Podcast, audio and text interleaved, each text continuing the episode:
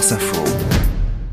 Lise Roseveil, bonjour. Bonjour. Dans le vrai ou faux, on va parler ce matin de ce projet européen qui fait beaucoup réagir, la visite médicale obligatoire pour renouveler son permis de conduire. Le Parlement européen doit se prononcer aujourd'hui sur le sujet, mais depuis des jours, sur les réseaux sociaux ou les plateaux télé, on entend tout et son contraire. Alors, on va démêler le vrai ou faux avec vous. D'abord, certains internautes assurent que ce projet de loi, c'est comme repasser son permis tous les 15 ans. Est-ce que c'est vrai? Non, si jamais le texte est voté, il ne faudra pas repasser le code de la route ou refaire un créneau devant l'examinateur.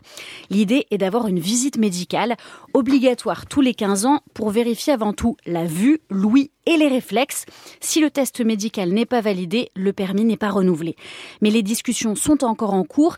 Les 27 États membres, par exemple, plaident pour laisser le choix à chaque pays. Si un gouvernement n'en veut pas, comme la France, la visite médicale pourrait se transformer en auto-évaluation. L'association Prévention routière ou encore 40 millions d'automobilistes affirment de leur côté qu'aucune étude ne prouve l'efficacité de ces visites médicales. Est-ce que c'est vrai? En réalité, il n'y a pas beaucoup de publications sur le sujet. Le Conseil européen de la sécurité des transports a bien publié un rapport il y a trois ans. Sa conclusion, des visites médicales obligatoires pour les seniors ne sont pas efficaces pour éviter les accidents. En fait, selon les auteurs du rapport, il ne faut pas se concentrer sur l'âge, mais plutôt sur des maladies spécifiques, l'épilepsie, le diabète ou encore l'addiction aux drogues.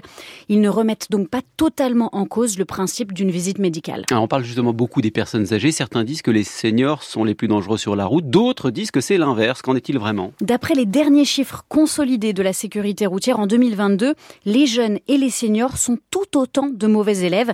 80% des 75 ans et plus, quand ils sont impliqués dans un accident mortel, sont responsables de la collision. C'est le même taux chez les 18-24 ans. Mais pas pour les mêmes raisons. Chez les plus âgés, les malaises arrivent en tête devant le non-respect des priorités ou l'inattention. Chez les jeunes, c'est la vitesse qui est surtout en cause. Lise Roseveil pour le vrai ou faux.